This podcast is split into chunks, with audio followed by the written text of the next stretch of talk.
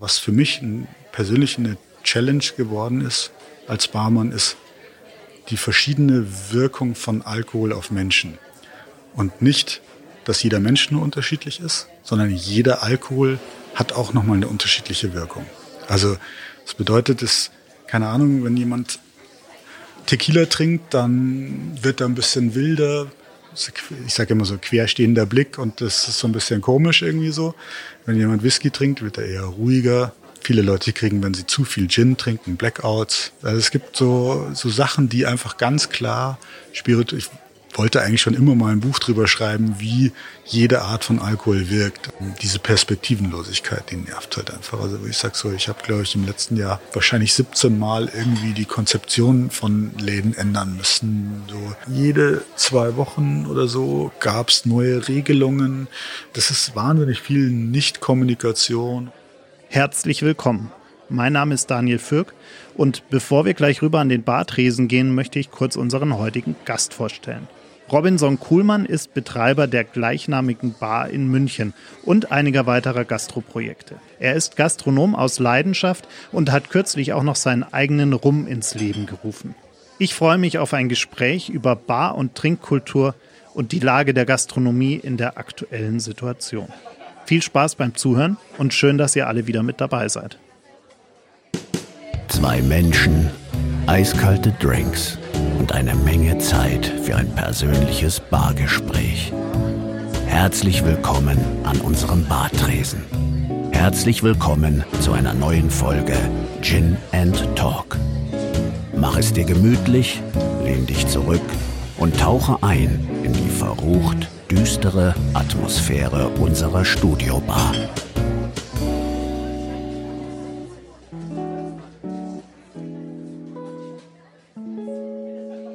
Hallo Robinson und ich freue mich sehr, dass du, dass du heute bei uns bist.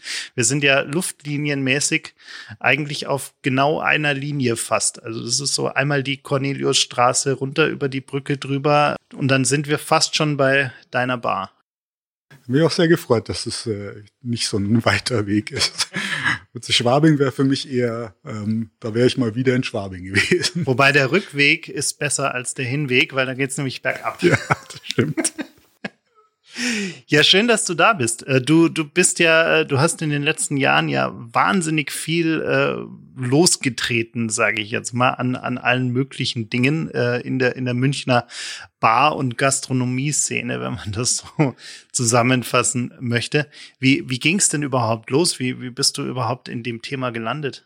Ah, das ist eigentlich, also grundsätzlich Gastronomie ist, glaube ich, immer eine Sache, also für mich war das meine Mutter hat schon immer so einen Eventraum gehabt, als ich jung war oder klein war, als Kind schon irgendwie so mit so einem Fotostudio und da gab es immer so eine Bar, wo so Partys veranstaltet wurden. Und da habe ich einfach mal ab und zu mal mitgeholfen als kleiner Bengel irgendwie.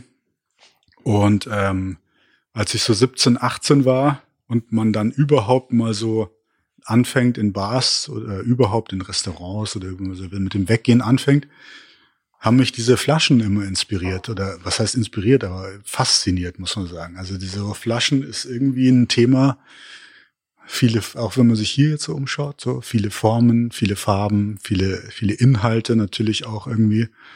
Und ich habe dann irgendwann gesagt, ja, ich bin relativ jung ausgezogen mit 17 irgendwie und äh, wollte meiner Mutter als alleinerziehende Mutter nicht auf der Tasche liegen und habe gesagt, ich brauche irgendwie einen Job nebenher noch, um, sag ich mal, auch ein bisschen das Münchner Leben irgendwie sich leisten zu können. Und habe dann angefangen, im Mododo zu arbeiten. War damals so eine so eine Mischung aus Restaurant, Bar irgendwie, die aber doch auch sehr viel Wert auf, also A-stylisches Aussehen sehr minimalistisch für die 90er Jahre, Ende der 90er Jahre. Und auf der anderen Seite aber auch sehr ähm, auf die Cocktails geachtet haben. Und ähm, der Barchef damals, der Steffen, hat einfach zu mir gesagt, so, also bevor du irgendwas hier machst, musst du dich einmal durchs Sortiment trinken. Und dann hat er mich einfach gezwungen, jeden Abend, das heißt gezwungen, also das macht man schon auch gerne irgendwo, aber hat er mir gesagt so, hey, jetzt jeden Abend werden hier drei Spirituosen probiert. Und das ist völlig wurscht was, du darfst es dir aussuchen und äh, nimm dir einfach eine aus dem Regal. Und natürlich fängt man als, sag ich mal, in Anführungszeichen Idiot an der Bar nimmt man tolle Farben oder sich halt erstmal einen, einen ganzen komischen Likör oder sowas. Also ich kann mich leider nicht mehr erinnern, welche so die ersten waren, aber ich weiß, dass ich da schon ziemlich oft am Anfang ins Klo gegriffen habe. und ähm, ja, so und so kommt dann irgendwann so die Faszination dazu, wenn man erstmal merkt, so viele verschiedene Spirituosen schmecken so, Sirups, was ist das alles? Die Ende der 90er war das natürlich auch, sag ich mal, noch nicht so in so einer Vielfalt da. Also da war das schon ein bisschen limitierter irgendwie so. Aber selbst da in der Bar hatten wir irgendwie so zehn Single Malls und dann doch irgendwie so ein paar Sachen. Damals hatte man noch eine riesen Wodka-Auswahl. Das war Ende der 90er wahnsinnig wichtig, weil irgendwie Leute reinkamen, die alle gesagt haben, sie wollen diese und jene Art von Wodka trinken. Gin hatten wir aber nur drei Flaschen irgendwie so. Also war wirklich so faszinierend irgendwie. Und ich habe dann immer nebenher, also ich war dann Skateboardfahrer und habe dann auch ein bisschen Geld verdient irgendwie so und habe nebenher aber immer in der Bar gearbeitet und irgendwie war mir immer klar, früher oder später möchte ich eine eigene Bar aufmachen, weil man doch, wenn man immer so Barmann ist und so, man sieht ja doch, wie die Läden geführt sind, man wechselt vielleicht mal das eine oder andere, man merkt, das findet man besser, das findet man schlechter. Manchmal hören die Chefs auf einen, manchmal nicht irgendwie so. ist ja auch immer, wer weiß es jetzt wirklich besser. Und dann ähm, habe ich gesagt, irgendwann habe ich mir gedacht, mit 30, wenn Skateboardfahren, Sport mal so ein bisschen abflaut, würde ich gerne eine Bar aufmachen. Ist dann 31 geworden, aber da hat's dann funktioniert irgendwie so. Da habe ich dann die kleine Bar da am Gärtnerplatz gefunden und es ging dann alles Schlag auf Schlag und schnell irgendwie so. Und Gärtnerplatz ist natürlich für München auch so ein toller Platz irgendwie so, der so doch eine einschlagende Wirkung hat irgendwie so. Denn natürlich, weil man zuerst denkt, ich mache eine Bar auf, im Sommer wird's ein bisschen entspannter, im Winter ist eigentlich die Zeit, wo die Bars und der Gärtnerplatz das dann doch ein bisschen auf den Kopf stellt und sagt halt so, hallo, ähm, hier ist Sommergeschäft auch irgendwo. Und so ging dann eins zum anderen und dann, äh, sag ich mal, war auf der anderen Seite für mich aber auch irgendwann so, Bar ist gut, aber diese Bar ist zu klein, um auch irgendwie Essen anzubieten. Und wenn man auch schon mal wirklich, also Gastronomie, Barmann, Gastfreundschaft funktioniert auch zu einer gewissen Teil übers Essen. Es darf nicht ganz fehlen, finde ich irgendwo. Und deshalb auf der anderen Seite auch so ein zweites Standbein zu haben, habe ich mir gedacht, gut, ich suche jetzt mal irgendwie so und habe dann mit dem damaligen Partner auch gleich immer relativ bald das, das Attentat, also ein Restaurant noch aufgemacht irgendwo und es ist dann so eins zum anderen gekommen. Man, man hat Ideen und ich glaube, Kreativität lässt sich nach einer gewissen Zeit jetzt nicht abschalten, sondern man sucht halt dann doch auch immer noch mal ein bisschen was, was jetzt irgendwie was Besonderes wäre irgendwie so. Und mei, klar, da auf der anderen Seite ist es dann so, dass einem, auch wenn das hört sich ein bisschen blöd an, aber manche Leute denken dann, weil man irgendwo eine gut laufende Bar hat, dass man irgendwie alles zu Gold machen kann und man kriegt die skurrilsten Angebote und man denkt sich so, hey, ja, aber denk doch mal nach, das geht einfach nicht irgendwie so. Und dann ab und zu sind dabei mal Sachen dabei, wo man plötzlich sagt so, boah, eigentlich habe ich genug Arbeit, aber das hört sich echt super an oder das macht richtig Spaß und das sind dann, oft sind es dann temporäre Projekte, die dann doch schnell mal nicht mehr temporär sind. Also das ist so eins, das ist dann alles so gewachsen irgendwo so. Das heißt, ich hatte dieses, äh, diese Barkultur an sich, dieses, dieses, ähm, ja, all diese Flaschen, Getränke, Gastfreundschaft, das hatte ich irgendwie schon immer so ein Stück weit fasziniert und, und, und begeistert ganz klar war, zuerst waren es die Flaschen und wenn man mal die Basics und wenn man sich mal sicher an der Bar fühlt, also wenn man gar nicht mehr, so wenn einem die Flaschen im Rücken nicht mehr anschauen, sondern man weiß, man dreht sich um und weiß, wo sie sind und was sie sind, was sie bedeuten. Also ich finde, das war eine ganz wichtige Sache, dieses Durchprobieren.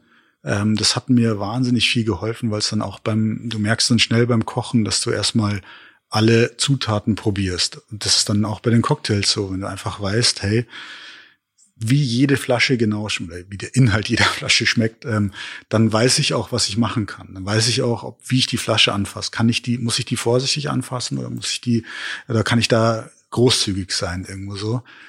Wenn du das mal hast, dann kommt eigentlich der ganz, ganz spannende Teil, der mich, glaube ich, nie loslassen wird. Der geht weg vom, von der, von der reinen äh, vom Handwerk, der wird dann der, ist dann der Mensch, der vor der Bar sitzt und auch im Restaurant sitzt oder auch irgendwo. Und das ist wirklich dann das Allerschönste an allem. Ist einfach so, als Barmann lernt man, glaube ich, relativ schnell fünf, sechs Gespräche auf einmal zu führen, wo man sagt so, ich habe hier meine Leute, mit den einen darf ich reden, mit den anderen frage ich nur ganz kurz, ob sie was zu trinken wollen, den anderen frage ich nicht mal, weil ich weiß, was er trinkt, irgendwie so.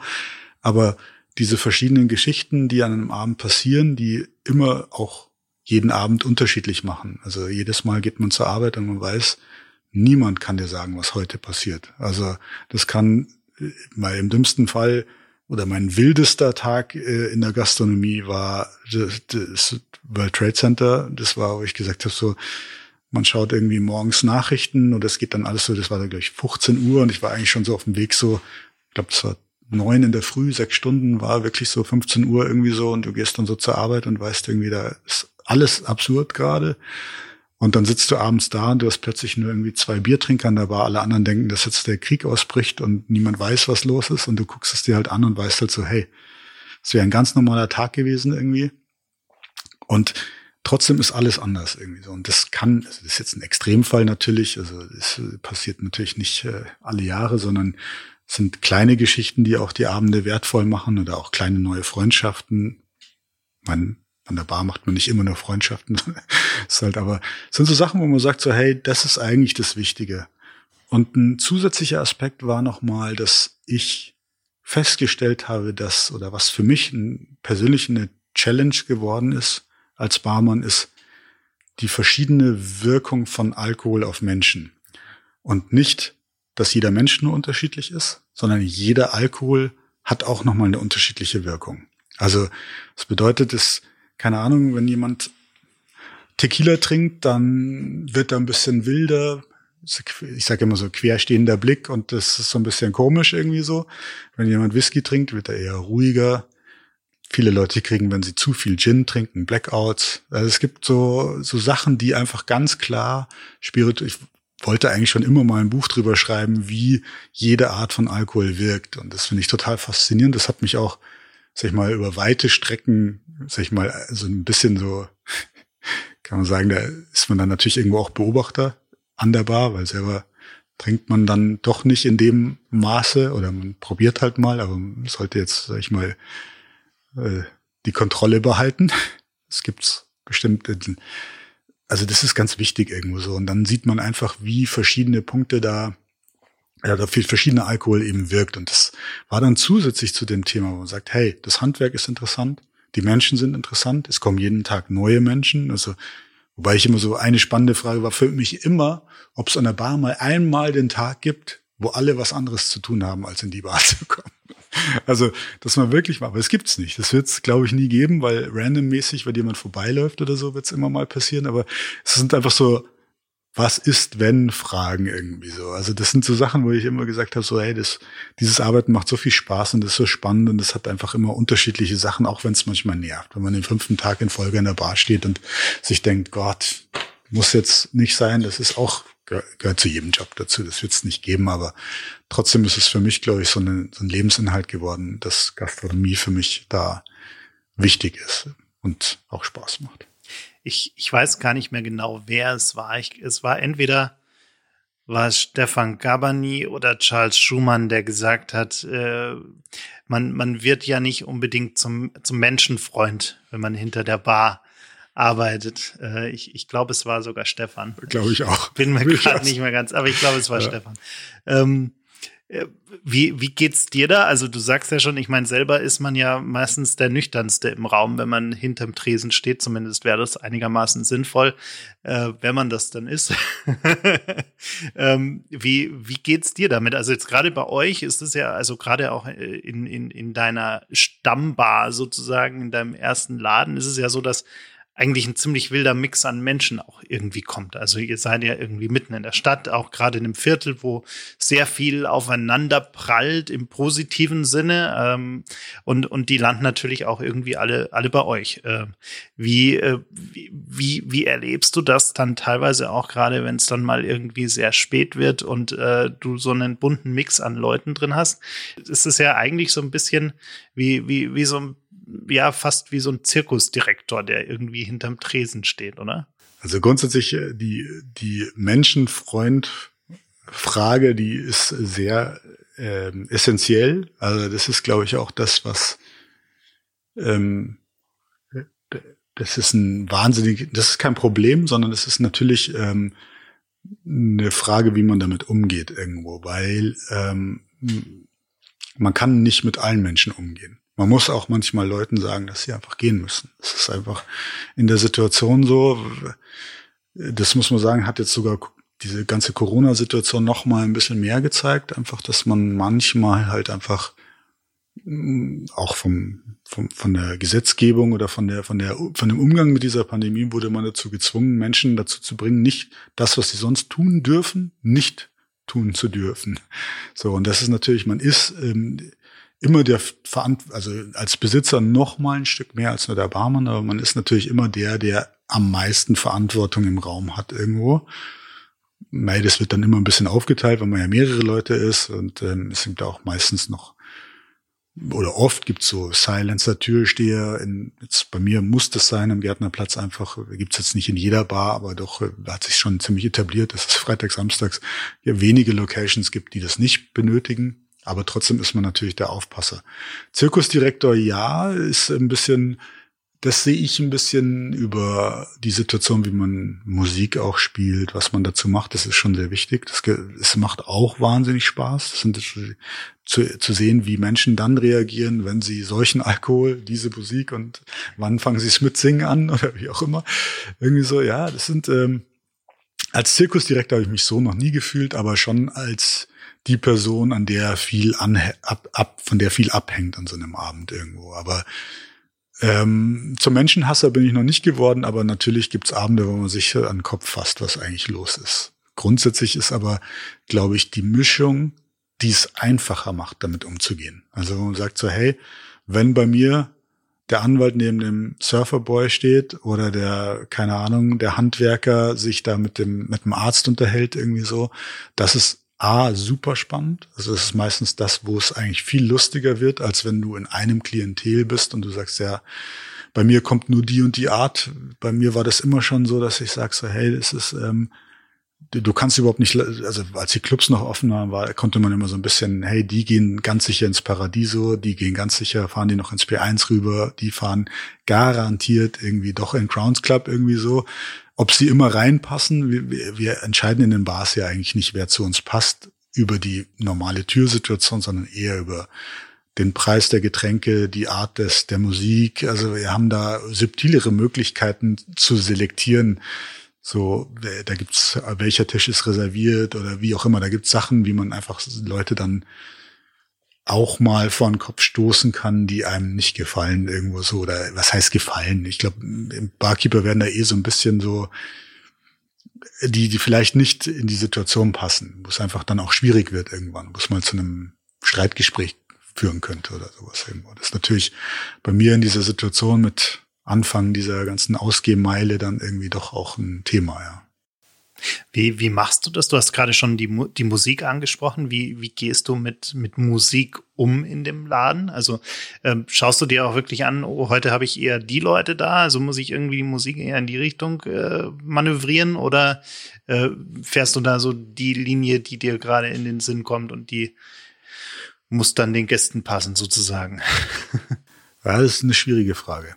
Die ist äh, auch nicht ganz leicht zu beantworten, weil man darf sich A nie die Musik diktieren lassen. Also das ist was, was ich für mich als auch ein bisschen, das ist, es gibt so Sachen, die macht man nicht. Das ist, da gab es mal diese diese Serie im Internet, äh, so What Bartenders Hate oder sowas irgendwie so. Oder da werden der der schnalzende Gast, der Gast, der sich keine Ahnung von Stevie Wonder jetzt nicht äh, bei, bei Geburtstagen finde ich das immer noch so das ist nicht so eine tragische Frage, wenn jemand fragt, ob man ein Geburtstagslied spielen kann. Das, da kann man, muss man nicht, finde ich, drauf eingehen. Es gibt Situationen, wo man sagt, hey, das ist einfach eine schöne Gruppe, das, da macht Spaß, da kann man das machen, aber grundsätzlich sollte ein Barkeeper sich nie die Musik diktieren lassen und auch wenn jetzt irgendwie gerade ein, ein, neues, tolles Lied irgendwie rausgekommen ist und das alle super finden und das wird halt nicht gespielt, ähm, sollte man das jetzt nicht unbedingt machen, weil man eigentlich schon irgendwo einen, eine Abendgestaltung für alle macht.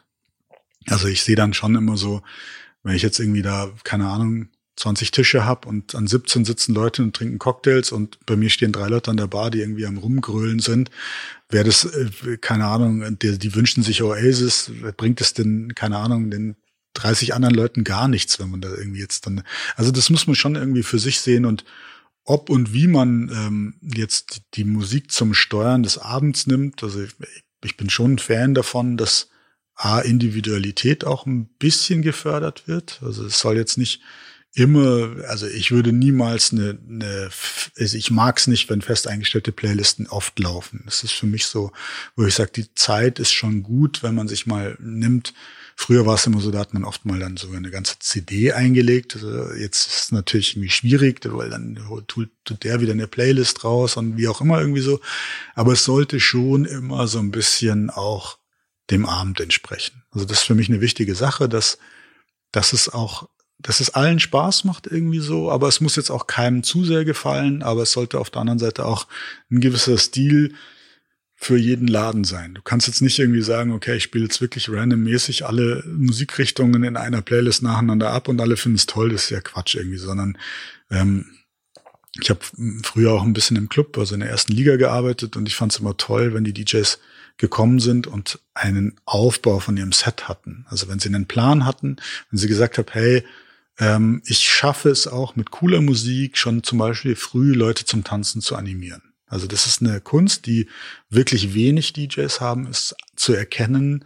Ich stelle mich jetzt nicht hier hin, dreh voll auf, mach das tollste Set der Welt, wenn die Leute, die kommen, dann Angst davor bekommen, sondern man kann so viel durch Stimmung, Musikaufbau, Lichtverhältnis auch, also Club ist es nochmal was anderes, aber in der Bar regelt man ja sehr viel über Musik auch, aber Lichtverhältnisse, wann schalte ich ein bisschen runter, mache ich das um 20 Uhr, mache ich es 20.30 Uhr. Also das sollte schon alles ein bisschen den Plan verfolgen. Und das ist, ähm, tut dem Abend sehr gut, wenn da eine gewisse Leitung. Da kommt jetzt doch wieder ein bisschen der Zirkusdirektor durch. ja, Merke genau. ich gerade so. du hast ähm, vielleicht auch ein Stück weit deiner Faszination für, für Flaschen geschuldet. Hast du, kamst du irgendwann dann auch auf die Idee, äh, einen eigenen Rum ins Leben zu rufen? Wie, wie ist das dann passiert? Also war das so ein bisschen dieses, äh, Flaschen haben mich schon immer äh, fasziniert, also möchte ich jetzt auch mal selber sowas machen oder, oder wie kam es dazu? Ja, das ist eigentlich, ähm, also Warum gerade rum? Ich glaube, grundsätzlich ist es so, dass die meisten Barkeeper sich irgendwann anfangen, auch mal für die Produkte äh, in einer tieferen Ebene. Also das geht dann los, dass man sagt, man fängt an, irgendwie eigene Sirups zu kreieren oder kreieren. Ich glaube, am Anfang fängt man überhaupt erstmal an, einen Sirup zu machen oder ähm, auch mal einen Wodka vielleicht einzulegen mit irgendwelchen Sachen und man merkt dann so, ah, okay, es ist jetzt nicht alles Hexenwerk. Also so, ich meine, so, wenn man jetzt persönlich mal so sagt, so, ähm, ein Gin ist ja auch schnell mal gemacht irgendwie so. Das, da kann man viel, viel ausprobieren. Auch so an der Bar wird ja sowas gemacht. Das ist dann schnell in so eine Infusen, infused äh, Sache geworden, wo es dann dann doch meiner Meinung nach wieder ein bisschen zu viel wurde, weil man kann ja alles machen irgendwie so, aber man muss nicht alles machen. Also manchmal ist Back to the Basics dann doch irgendwie cool gerade jetzt in dieser ganzen Unmenge von Gin-Sachen, wenn dann der Barkeeper auch noch anfängt, dann äh, den, die, die zweite, den, also ich finde immer, ich finde Cocktails oder Drinks gut, die nicht mehr als drei, vier Vari äh, Variablen enthalten. Und wenn die dann auch noch alle gepimpt werden in verschiedene Richtungen, dann wird's halt irgendwann, also ein bisschen viel irgendwo. Und ähm, deswegen interessiert man sich aber trotzdem natürlich, wie was stattfindet. Und natürlich, ähm, sag ich mal, ist es am Anfang oft so, dass man, man wird da oft von Firmen eingeladen. Das macht man natürlich auch. Am Anfang sind es nur so Tastings irgendwie so und mehr und mehr oder sag ich mal, als die ähm, von den größeren Spirituosen zu vielen kleineren Destillerien und sowas wieder ging. Also das, ich glaube, früher gab es viel, viel mehr. Also als ich noch nicht Barkeeper war, gab es viel, viel mehr kleinere Destillen. Dann wurde das alles so in den 80er, 90er Jahren zu so riesen äh, Corporates und sowas und dann jetzt ist durch diese ganze Gin-Welle und Whisky und sind dann doch viele kleine wieder da. Und die laden natürlich auch gern mal ein, dass man mal vorbeikommt irgendwie so. Und am Anfang äh, fühlt man sich da immer so ein bisschen wie in so einem Werbefilm, weil natürlich alle immer das Gleiche machen. Wir laden ein paar Leute ein und sagen, ja, jetzt gehen wir mal durch die Distille und zeigen euch, wie toll wir das alles machen. Und das natürlich, das machen die natürlich nicht nur einmal und, sondern das ist dann sofort so ein, Rundgang, der schon Informationen bringt und auch nett ist, aber eigentlich überhaupt keinen kein Basiswissen dazu. Und für mich war das eigentlich dann eher wichtig, mal zu sehen, wie das wirklich stattfindet. Und ich glaube, dann gibt's dann so ein paar Sachen, wo man weitergehen kann. Und ich habe irgendwie auch so ein bisschen überlegt, in was für eine Richtung ich gehen kann. Da war ich noch relativ alleine und habe gar nicht über Rum nachgedacht, sondern habe viel über Wermut nachgedacht und Sachen, die mich auch so interessieren irgendwie so, weil die Basisspirituosen, die die vier großen jetzt so, sag ich mal, Wodka, Gin, Rum und Whisky, da will man am Anfang gar nicht so rütteln, weil es auch so viel ist. Also da muss man einfach sagen, so gerade jetzt klar Gin Unmengen, Wodka interessiert jetzt gerade nicht so, da hat jeder mehr, also da hat, hat man schon mal ein paar besondere da, aber jetzt auch nicht mehr so diese Auswahl, die man jetzt, wie anfangs schon erwähnt, in den 90ern hatte, irgendwie so. Beim Whisky hat man natürlich immer irgendwie viel, weil allein schon verschiedene Richtungen und dann natürlich auch verschiedene Firmen und da halt sehr viel Geschmacksvarianten da sind irgendwo, da muss man sich da irgendwo schon mal durch, aber deswegen will man da nicht anfangen, jetzt was neu zu machen irgendwie. Und dann war das für mich so, dass ich eben beim Hans-Jürgen, ähm, oder ihn gefragt habe, ob ich mal beim Whisky mitmachen kann und es dann sehr schnell so zu so einer Situation wurde, wo man gesagt hat, hey cool, das macht ja richtig Spaß und äh, man dann zu einem Thema gekommen ist, eigentlich, äh, dass man doch mal was zusammen machen könnte irgendwie. Und dann, wenn man so weit erstmal ist, ähm, dann ist über die äh, äußeren Gegebenheiten beim Rum noch viel mehr passiert. Und das ist natürlich so, ähm, also A ist Rum eine interessante Spirituose für alle Leute, die so oder so in die Tiki-Cocktail, Caribbean-Sachen und sowas eh sich dafür interessieren, die es auch mögen. Natürlich, jede Spirituose hat eine Liebhaber, das ist natürlich auch klar. Ich persönlich war schon immer ein sehr großer Hemingway Special-Anhänger. Also das ist für mich eine ganz, ganz, ein ganz wichtiger Cocktail, der mich auch schon lange begleitet irgendwie so, weil, wenn man am Anfang merkt, so Daikiri, man hat so diese Basics und dann kristallisieren sich ja doch ein paar raus, die man lieber mag. Also wo man merkt, so das sind so meine irgendwo. Und es gibt dann auch ein paar, die man auch dann gerne mal weltweit in Bars probiert. Also das, glaube ich, hat jeder so ein bisschen so, dass man sagt so, ah, den habe ich jetzt oft. Eine Zeit lang war es bei mir auch Mai Tai irgendwie so, auch Mai Tai sehr verschrien irgendwie so immer als so ein Mainstream-Bar-Produkt irgendwie so, weil viele dann unter Premix und was auch immer da, was es da so alles gab. Aber ein guter Maiter ist ein guter Maiter, da gibt's keine Diskussion. Und es gibt auch viele Läden, und da möchte ich natürlich schon auch Straderwix irgendwie mit weltweit äh, mit einem geilen Konzept und dann die 49er Variante, also die Original-Rezept-Variante, wenn man die dann mal probiert und dann mal sich so durch. Ähm, Malta ist ein gutes Getränk, was viel Spaß bringen kann irgendwo. Aber natürlich auch, wenn du jetzt in einen Mainstream-Laden sagst, kann es auch ein echt übles Getränk sein. Aber das ist mit jedem Cocktail so. Und ähm, ja, deshalb hat mich Rum trotzdem immer fasziniert. Es ist, er ist ein bisschen zugänglicher manchmal durch seine Süße als so, also wo ich sag so, weil manchmal mir jemand sagen würde, jetzt lass uns mal ein Getränk pur trinken, da würde ich fast den Rum als erstes, äh, gut, ich meine, wenn man es von den Basisspirituosen nimmt, Wodka ist halt ein Wodka-Shot irgendwie, das ist jetzt nichts, was man genießen kann. Gin sehe ich auch nicht als, es gibt Leute, die ihn als pur trinken, ich gar nicht, also das wäre nicht meins. Ja, vielleicht paar Ausnahmen, so, so äh, irgendwelche Barrel-Aged Sachen kann man, glaube ich, schon ganz Genau, gibt es schon, aber so, ja.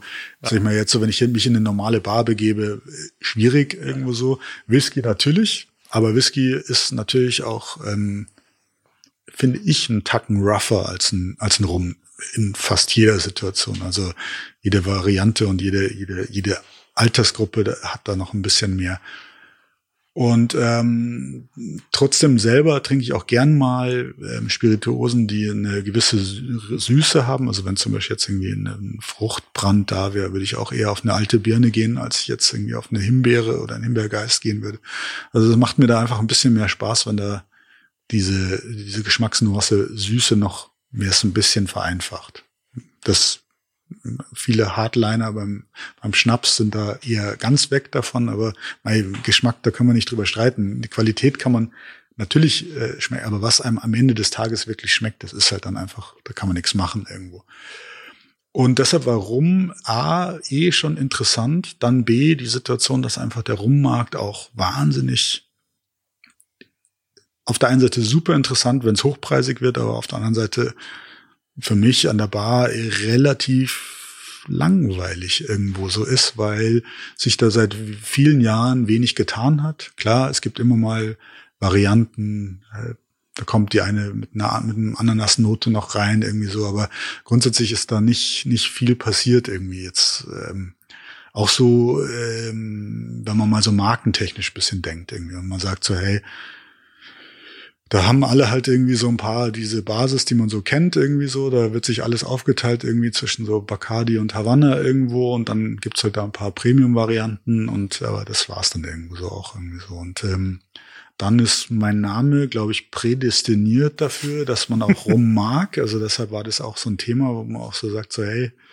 das macht mir erst im Spaß und dann, ähm, wenn man anfängt, mal über ein Produkt nachzudenken, weiß man, dass hinter allem auch irgendwo viel Geschichte steckt irgendwo so. Und deshalb war dieses Rum-Thema dann ganz schnell sehr präsent. Also wenn man einfach gesagt hat, hey, A, die Destille passt, ähm, auch das Rohprodukt, das jetzt aus Panama mittlerweile kommt, also ähm, sag ich mal, die, die, das Zuckerrohr, ähm, das war natürlich nicht einfach, sag ich mal, wir sind hier in Deutschland und man denkt so, ja gut, jetzt ähm, wie machen wir das irgendwie so? Und dann fängt man erstmal an, da zu recherchieren und zu gucken, wo kriegt man es her irgendwie so.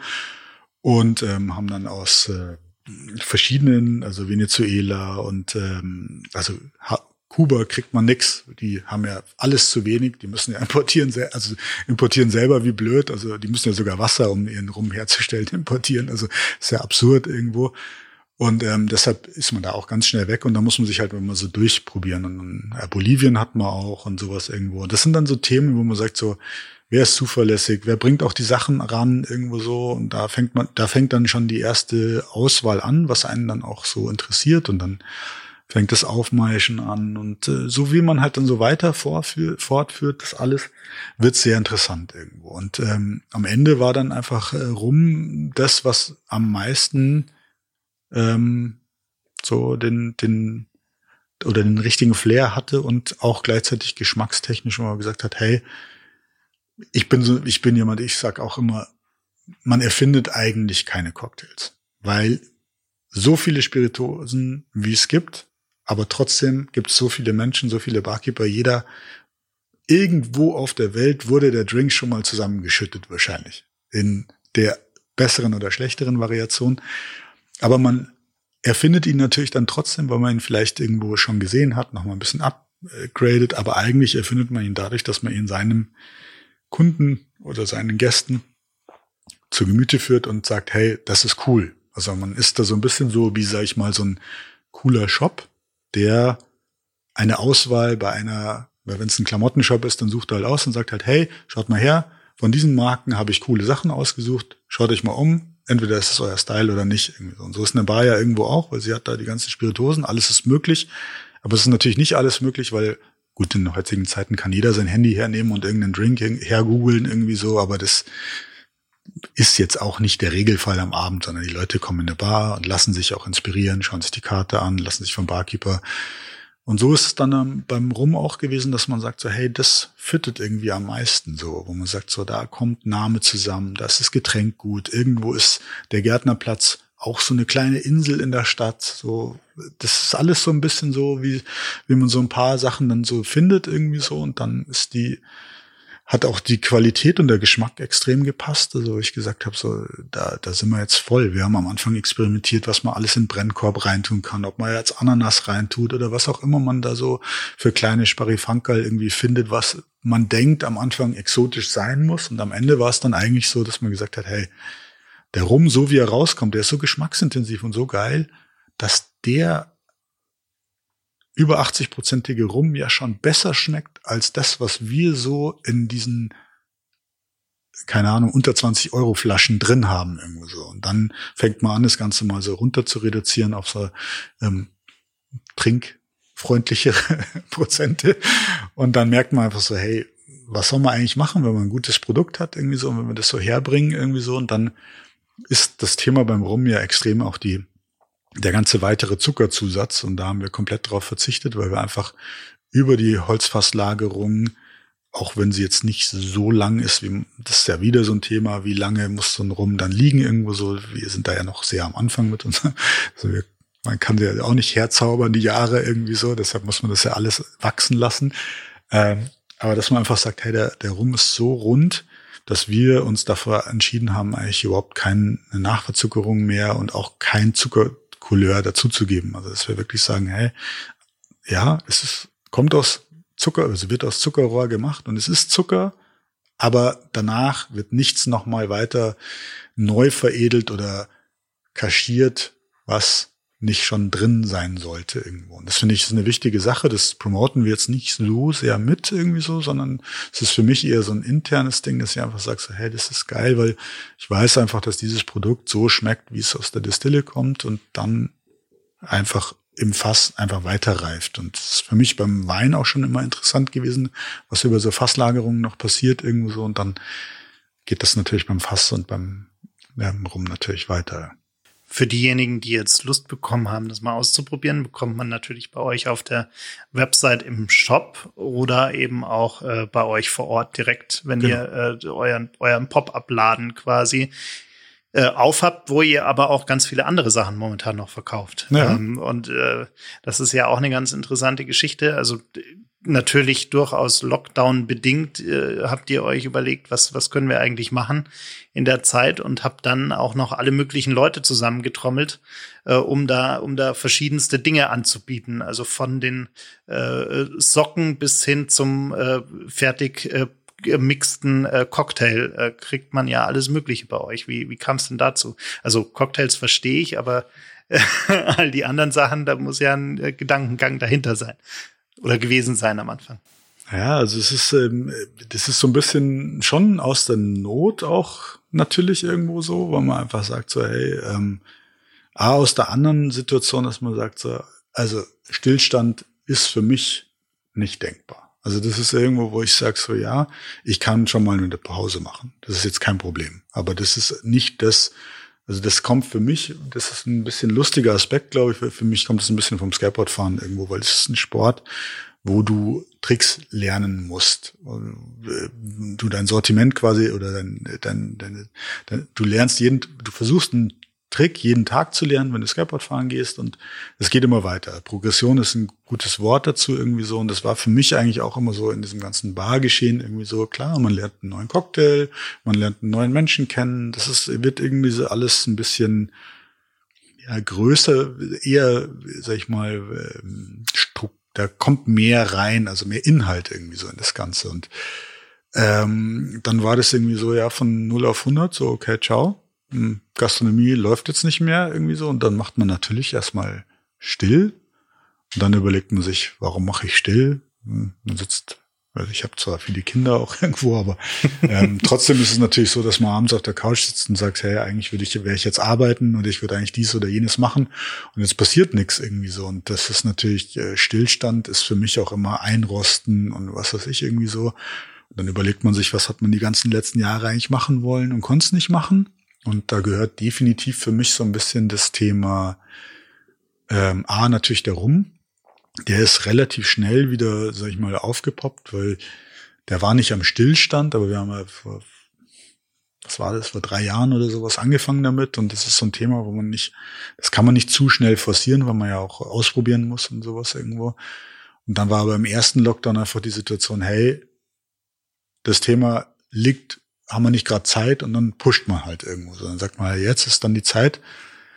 Ähm, und dann auf der anderen Seite ist so dieses Thema so, ich glaube, das hat jeder, der irgendwie ein Lokal macht, egal ob es eine Bar ist oder sowas, man macht mal ein T-Shirt oder sowas. Und dann merkt man, es kommt gut an bei den Leuten. Die wollen halt auch mal, dann war Support Your Local und dann war es so eine große Diskussion, hey, soll man bei den Läden jetzt überall ähm, Gutscheine kaufen? Das haben dann viele gemacht. Das war wirklich auf der Webseite, klar, ich glaube, keine Ahnung, viele, viele Läden bieten natürlich Gutscheine an und es war auch cool, weil man sagt so, hey, ja klar, irgendwie in Zeiten, wo man nichts verdient, man hat schon mal Geld, man muss dann später erst das Getränk oder das Essen oder so hergeben. Also das ist schon eine Hilfe gewesen irgendwo.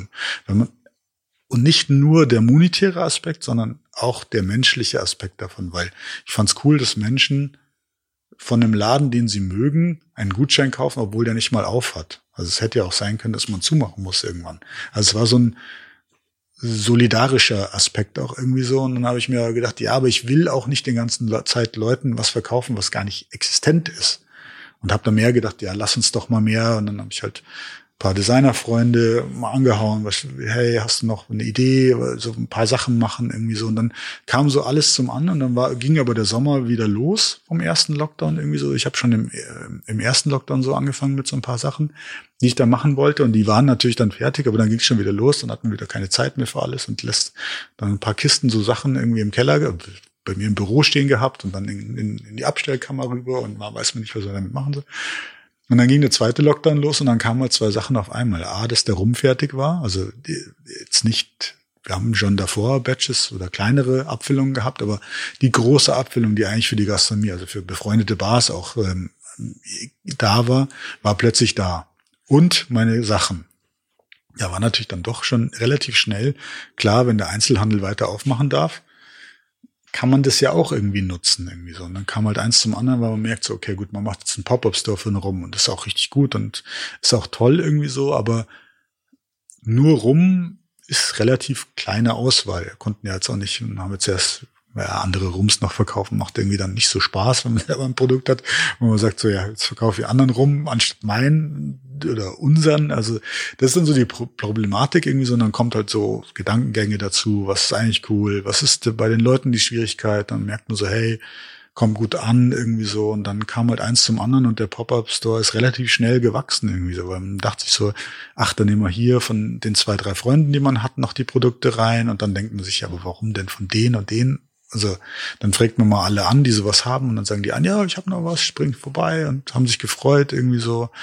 Wie eben der Stefan zum Beispiel dann seine Masken vorbeigebracht hat, sein Whiskybuch irgendwie und dann von der Goldenen Bar der Klaus gesagt hatte, ja super, hey, ich habe da eh noch die, die liegen bei mir da, das boah, super, ich wollte eh irgendwie was damit machen und sowas. Und dann kommt so eins zum anderen und man merkt so, dass es auch den, den Gästen super gefallen hat, einfach so, A, das, was passiert, dass auch noch Sachen, die ja ähm, erlaubt sind, noch gemacht werden und man auch so sieht, also war eigentlich alles in allem kam immer so gutes Feedback, die Leute haben es auch angenommen, hatten Spaß dran, man findet selber mehr und mehr Spaß dran und bastelt halt dann weiter irgendwie.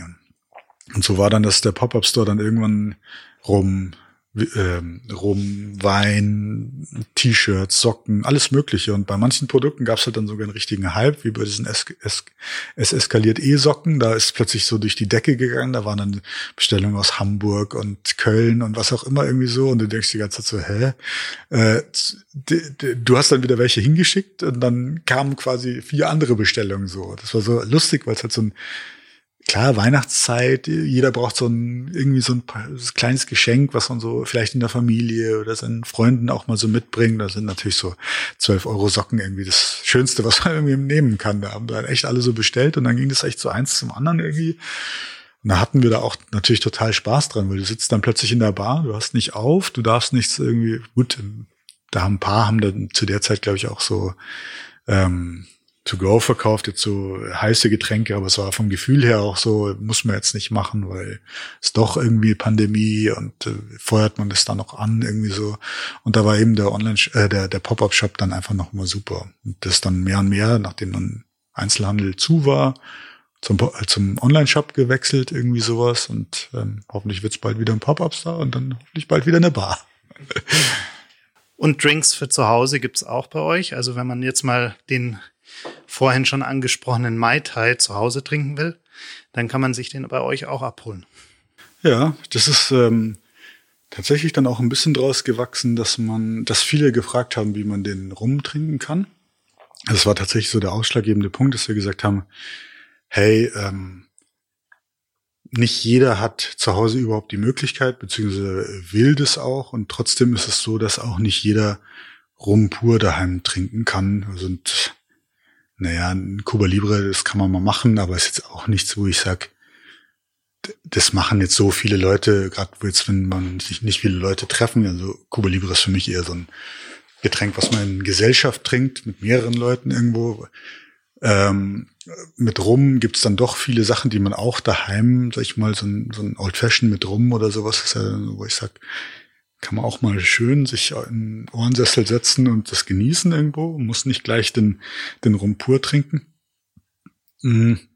Und dann ist so eins zum anderen wieder gekommen, irgendwie so, dass dann so hat man irgendwie so die ersten drei Rum-Drinks gemacht irgendwie so und natürlich kommt dann ähm, die Spezialistenfreunde und wollen dann plötzlich auch wieder ihren, sag ich mal, Standard oder nicht Standard, aber ihren Lieblingscocktail haben irgendwie so. Und dann ging es ganz schnell, dass einfach Anfragen da waren. Also dass man merkt, so hatte man nicht ganz so geplant, aber jetzt, klar, macht man es dann. Warum nicht irgendwie so? Und dann fanden, haben wir ein paar nette Flaschen gefunden irgendwie so und mal gesagt so, lustigerweise ist dann normalerweise die Situation Premix Drinks so ein bisschen verpönt, wo ich sag, hm, es hat für mich immer so ein bisschen so dieses Ding von dem, wie sagt man, so auf so einem, das stellt man sich immer so auf der AIDA vor, wenn so tausend Leute abgefertigt werden müssen und da steht jemand mit einem Pina Colada Premix und äh, der kommt so aus dem Kanister eigentlich irgendwie. Ähm, deshalb war das zuerst eigentlich so ein bisschen so, dass man dagegen sich als Barkeeper ein bisschen sträubt und dann merkt man aber eigentlich so, hey, dann versteht man eigentlich, was dahinter steckt, weil die Leute sagen, okay, ich habe jetzt die ganze Zeit Bier und Wein getrunken und irgendwann nervt's. Also Wein hat eine wahnsinnige Tiefe und man kann da sicher auch viel trinken in verschiedene Richtungen und da auch Spaß haben und sich weiterbilden, aber trotzdem braucht halt der Gaumen ab und zu mal eine Veränderung. Säure oder eine andere Spirituose, eine Idee. Ich sage jetzt nicht, es trinkt ja nicht jeder auch Cocktails, aber es gibt halt Leute, die halt gerne unterwegs sind und Cocktails trinken. Und äh, für die ist es natürlich schon dann auch nochmal ein Upgrade vom Lebens äh, des Le Lebensstils irgendwie zu sagen, hey, ich nehme jetzt halt meinen Lieblingsdrink mal mit nach Hause oder ich probiere mal wieder was Neues irgendwie so. Da waren viele dabei, die haben zum Beispiel äh, so Mädelsabend über Zoom gemacht haben dann einfach ihre Freundin, haben das geschickt und so. Also natürlich so Schnapse oder Cocktails, wenn sie, nicht jeder kann lange aufbewahrt werden, aber es gibt halt welche, die einfach gut, die man einfach mal zwei, drei Tage easy, wenn nicht mit viel, sag ich mal, so ein Maite, der Saft hätte ja auch, keine Ahnung, mindestens zwei Wochen gehalten irgendwie so und dann kann man den auch mal verschicken irgendwie so. Ähm, und ich glaube, da waren sind lustige Sachen bei entstanden, weil wir haben auch viele Postings dann danach gesehen, was die Leute so damit gemacht haben. Die einen haben ihn halt klar sich irgendwie in die Jackentasche gesteckt und äh, heimlich äh, getrunken, als noch Alkoholverbot draußen war. Das war vielleicht nicht so beabsichtigt irgendwo, aber die meisten haben sich einfach einen schönen Abend damit gemacht. Und das ist ja das ist auch, weil man sich mal irgendwie als Pärchen irgendwie, sag ich mal, zwei, drei Cocktails mit nach Hause nimmt und am Abend genießt. Das ist ja auch wirklich schön. Also da haben wir auch gemerkt, dass es einfach wieder das, das, wie sehr die Leute eigentlich auch so das eigentliche Handwerk mögen. Nicht nur, also klar, jeder vermisst das Zusammensein mit seinen Freunden, das Zusammensein mit anderen Menschen, auch Fremde kennenzulernen. Aber man vermisst halt auch, sich bedienen zu lassen, sich einfach Gutes zu tun, weil, ich meine, das war ja teilweise so, ja, hier, arbeiten darfst du, aber alles, Sport darfst nicht machen, außer hier ein bisschen laufen gehen, aber äh, sonst, wenn du irgendwie Tennis oder Squash spielst und äh, da deine Freunde triffst, äh, abends noch in eine Bar gehst, essen gehst, was ist ja alles weg gewesen irgendwo.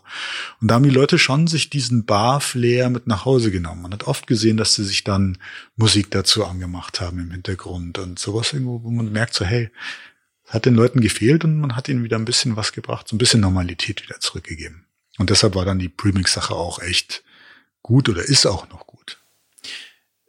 Zum Abschluss vielleicht noch, wir haben vorhin ja im Vorgespräch schon mal gesagt, wir sind ja gerade in dieser Lockdown-Situation immer noch äh, aus einem Lockdown Light wurde plötzlich äh, dann doch nicht die Öffnung nach vier Wochen, sondern ein äh, sich ewig hinziehender Lockdown, auch für euch natürlich besonders hart.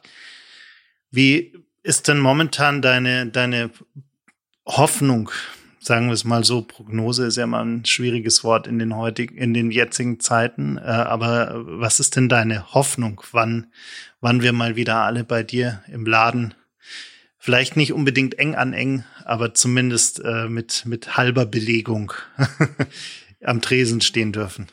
Ja, das Wort Tresen stehen ist da natürlich wahrscheinlich schwierig. Mhm. Also da erwarte ich also wahrscheinlich äh, viel anderes vorher. Ähm, so jetzt aus meiner Situation heraus, wo man so, ich glaube, das ist für manche dann auch immer ein bisschen befremdlich, wenn sie so an die Isar kommen, an den Gärtnerplatz kommen, an diese Hotspots, wie sie genannt werden, irgendwo. Und plötzlich sind da halt wesentlich mehr Menschen zusammen, als man so in seiner Straße gerade so kennt oder so. Das, jetzt wird's wärmer und es werden wieder mehr Sachen passieren irgendwo.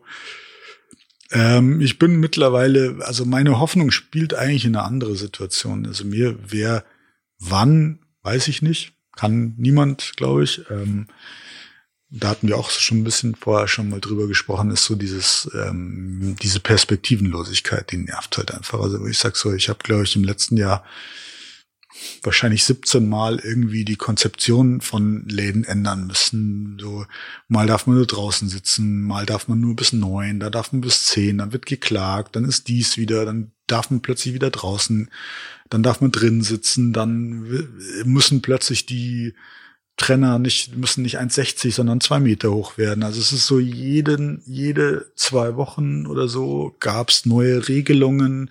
Man muss, also, das ist wahnsinnig viel Nichtkommunikation und auch einfach Hilflosigkeit von vielen Menschen, die jetzt nicht, äh, also nicht die Entscheider sind, sondern die, die ausführende Situation jetzt wenn man dann da irgendwie anruft und sagt so, hey, wie machen wir es jetzt irgendwie so? Dann erzählen die einem wieder, dass man bei To-Go-Getränken Becher mit Deckel braucht oder also dann muss man eine Scheibe Brot dazu verkaufen, weil in der neuesten Abhandlung steht, dass es äh, Speisen und Getränke sein müssen, wo man dann fragt, diese Speisen und Getränke, das heißt, man muss immer alles zusammen kaufen. Also das Wirtshaus, wenn sie einen Schweinebraten To-Go verkaufen, müssen ein Getränk dazu verkaufen, weil andersrum darf ich ja auch den Whisky Sauer nicht ohne Essen verkaufen. Das macht macht für mich überhaupt keinen Sinn. Oder wenn ich eine Konzession habe und ich darf äh, Saunen und Pools verkaufen, die darf ich dann nur zusammen verkaufen oder wie? Also, also wo, die, wo man über die deutsche Sprache plötzlich mit einem KVR-Angestellten oder äh, Beamten redet, wo man sagt so, hey, das ist ja alles schön und gut, was ihr wollt, aber äh, es kam in jetzt einem Jahr Lockdown, habe ich einen einzigen Brief vom KVR zum Thema gekriegt. Das war, dass man ob man vielleicht die Güte hätte in der Zeit, wo man den Außenbestuhlung, den Schanigarten nicht nutzt, den Schanigarten wieder für Autofahrer ähm, freizugeben. Wo ich sage, da war ich wirklich überrascht, weil wie kann es sein, dass man zu diesem Thema einen Brief bekommt, aber zu keinerlei neuen Verfassungssituationen, was man wie hygienisch machen muss, kriegt man keine E-Mail, kein Links. Man kriegt nur die Ansage, dass man sich einfach täglich, bevor man öffnet, darf man sich auf der Seite vom äh, Innenministerium, vom Bayerischen herunterladen, was man alles darf. So würde ich was sagst du, ist absurd. Es ist wirklich absurd und da bin ich äh, natürlich auch, sag ich mal, einfach, ja, da ist man nicht gelangweilt. Ich bin auch nicht wirklich sauer, weil ich weiß, die Leute können auch nichts dafür, aber es ist irgendwie so, ich sag, es ist ein Unding, so zu arbeiten. Und das ist irgendwo, wo ich sag, so, da ist in unserer Gesellschaft ganz schön viel flöten gegangen, weil Politik schnell was natürlich regeln muss oder bestimmt, aber niemand das umsetzen kann oder beziehungsweise es umgesetzt wird in Städten, wie sie es möchten, wollen oder müssen irgendwo. Also die einen sagen halt, in, in München darf man dies dann nicht und dann darf man aber in Regensburg das schon irgendwo so. Äh, insgesamt bin ich einfach so, ja, es ist für alle eine schwierige Phase. Ich hoffe, dass, also ich bin da wie alle, ich sag so, man muss irgendwann seine Freiheit wiederbekommen können natürlich besser früher als später. Man will auch niemanden irgendwo gefährden und es muss alles seinen Maßstab haben. Niemand weiß, was richtig ist und was falsch und wo die Gastronomie steht. Ist sie böse oder ist sie gut? sie ist definitiv wichtig. Das hat man jetzt auch wiederum gemerkt aus so vielem Zuspruch, den man so von den Menschen bekommen hat, von den Gästen, aber auch so von Nachbarn, die man sonst vielleicht eher genervt hat, weil man bis spät nachts Leute vor der Tür stehen hat oder so, die dann trotzdem total nett sagen, ja, hey, euch geht's nass rein oder wie auch immer, irgendwie so.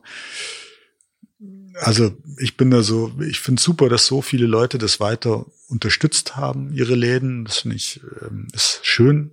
Einfach, weil man merkt so, okay, da ist doch ein Zusammenhalt in der, in der Nachbarschaft und in, bei den Gästen.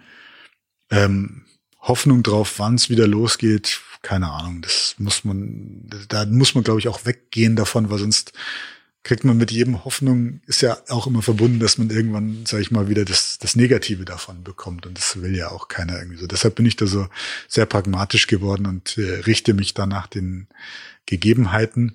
Versuche immer rauszufinden, was man jetzt machen kann und was nicht irgendwie so. Hoffe, dass dieses Jahr nicht so viel Sommerkontakt mit KVR und Polizei sein muss, wie es ja sonst. Was ich ein bisschen schwierig finde, ist, dass äh, eigentlich sehr viel abgegeben wird an die Wirte. Also das ist so, was du in vielen anderen Sparten ja nicht hattest. Irgendwie so, da wurden zwar Vorgaben gemacht, aber sag ich mal, die Wirte wurden schon auch extremst unter Druck gesetzt. Also mit so ähm, Androhungen von extremen ähm, äh, Summen, wo du sagst, also, bis zu 25.000 Euro sollen dafür diese für gehen, die meiner Meinung nach nicht alle von Wirten einfach eingehalten werden können. Also dass sich die Wirte drum kümmern müssen, wer wie seine Maske aufhat, das kann ich ja vielleicht gerade noch nachvollziehen, aber es ist halt einfach schwierig. Was soll man machen? Der eine steht auf, hat's vergessen, der andere versteht's, will's nicht verstehen. Du diskutierst mit Leuten, die auch Maskenverweigerer sind, die du ja erstmal das ist halt irgendwo, wo ich sage so, ja klar, du kannst jetzt noch zwei, drei Leute dazu einstellen, die sich um alles kümmern irgendwo so, aber ähm, da wurde schon viel auf die Schultern von Wirten gelegt und sie dann auch oft so abzustrafen mit so, ja, ja, keine Lobby, lasst zu. Da finde ich jetzt so, die Restaurants haben es noch ganz gut gehabt, weil da hinter denen die breite Masse steht. Bars sind halt dann doch immer so ein bisschen Clubs, da wollen wir gar nicht von reden, die haben ein noch viel größeres Problem, aber Bars, die jetzt kein Essen anbieten, haben dann natürlich auch, also ich meine, die hatten letztes Jahr wahrscheinlich zehn Monate zu oder sowas irgendwo. Also durften dann irgendwie im Oktober mal kurz aufmachen, glaube ich, und dann war es das schon wieder irgendwo. Ähm, Finde ich sehr schwierig, wie da der Umgang mit war. Ich war dann schon auch ein bisschen happy, dass da die November- und Dezemberhilfe schon mal auch ein bisschen so ein Ausgleich war, den man ja auch vielleicht nicht so unbedingt, wie er da so hochgerechnet wurde, mit 75 Prozent auf die auf die Einzelmonate rechnen darf, weil wenn du davor irgendwie vier Monate zu hattest und da irgendwie eine Grundsicherung hattest, dann ähm, ist es auch nix, weil da hat sich halt schon viel angestaut irgendwie so. Also ich habe mit meinen verschiedenen Konzepten da noch irgendwie, wie sagt man, nicht Glück will ich es jetzt nicht nur nennen, aber halt auch, äh, sag ich mal, bin da ganz gut durchgekommen irgendwie so, aber auf der anderen Seite ist es halt schon, ich glaube, das ist jedem einzelnen Gastronomen ist es an die Reserven gegangen und das ist nicht schön, wenn Leute plötzlich anpacken müssen und wir haben alle wenig Krankenversicherung oder Rentenversicherungs, Krankenversicherung schon, Rentenversicherung ähm, oder sag ich mal, ist es immer eine schwierige Sache, wenn man mit Gastronomen redet irgendwo und ich glaube, viele mussten das angreifen und es ist einfach auch so, ich sag ja, das ist eine sehr schwierige Situation als die große Wut da zum Lockdown Light anfing, da wurde dann schnell geholfen. Und jetzt habe ich so ein bisschen das Gefühl, dass alle mit diesen verschleppten Zahlungen und sowas da so ein bisschen den Überblick verloren haben, was sie eigentlich noch bekommen und wo und was jetzt dann schwierig wird oder so. Und deshalb macht mich das ein bisschen traurig für die Gastronomie. Auf der anderen Seite muss man sagen, Gastronomie ist halt auch ein Stehaufmännchen. Wir werden in Jahren, kommenden Jahren sicher super schöne neue Konzepte auch sehen, was nicht immer nur, sag ich mal, gute alte Konzepte ablöst, sondern es haben halt ein paar aufgehört, die, glaube ich, schon einfach auch gar nicht mehr so den Biss hatten. Also es gibt dann doch viele, die irgendwie so, sag ich mal, schon auf die Rente zugingen und ob die jetzt noch zwei, drei Jahre drauflegen und sich dann ganz sicher fühlen oder jetzt gesagt haben, ach, komm irgendwie so. Also es ist nicht alles traurig, was aufhört und auch nicht jede Gast, also das ist, sag ich mal, waren ja schon es ist immer schlimm, wenn Leute, sag ich mal, die irgendwie was Gutes machen wollen, dann irgendwie, aber ich glaube trotzdem, dass da jetzt ein paar schöne Konzepte noch irgendwie folgen werden, auch wenn sie nicht alle auf dem, auch wenn sie unter der Prämisse sind, dass ein paar aufhören mussten, die vielleicht auch gut waren irgendwo.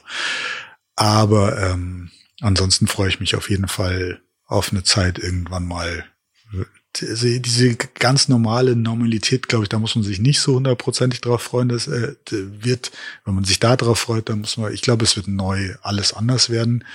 Habe aber das Gefühl, dass wir schon in ein neues, in eine neue 20er Jahre Welle und die ist für mich literarisch gesehen eine der schönsten Barzeiten. Also wenn ich mir da die, die, die Literatur dazu durchlese, da ist dann doch immer eine große Aufbruchstimmung. Ist natürlich klar in Deutschland jetzt weniger in der Barkultur. Das ist dann natürlich eher die amerikanische Literatur.